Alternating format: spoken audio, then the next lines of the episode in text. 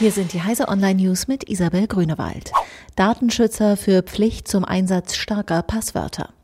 Anlässlich einer Sondersitzung des Innenausschusses des Bundestags hat der frisch gebackene Bundesdatenschutzbeauftragte Ulrich Kelber gefordert, Konsequenzen aus dem Datenklau bei Politikern und Prominenten zu ziehen.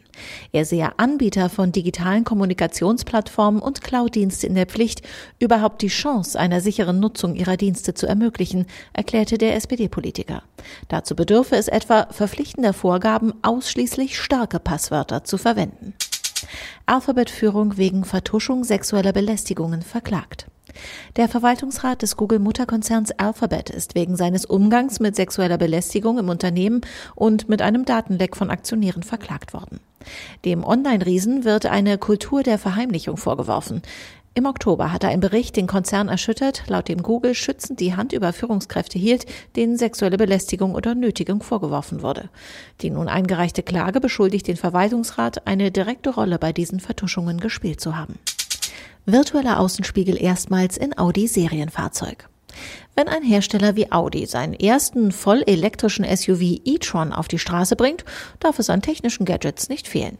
Die virtuellen Außenspiegel, die nun erstmals bei einem Serienfahrzeug zum Einsatz kommen, sind jedoch mehr als eine Spielerei und tragen sogar zur Verkehrssicherheit bei. Setzt man zum Beispiel den Blinker, erhöht sich der Bildausschnitt der jeweiligen Seite, um den toten Winkel zu verringern. Fährt der e-tron rückwärts, schwenkt die Ansicht auf den Bordsteinbereich, um das Rangieren und Einparken zu erleichtern. Österreichische Post beendet Verkauf politischer Einstellungen. Die österreichische Post hat angekündigt, Berechnung und Verkauf der Parteiaffinität von Österreichern einzustellen.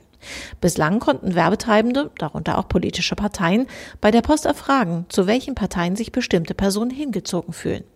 Nun soll die gesamte Datenbank gelöscht, die Datensammlung optimiert und neu aufgesetzt werden, berichtet der ORF. Diese und alle weiteren aktuellen Nachrichten und alle Neuigkeiten von der CES finden Sie auf heise.de.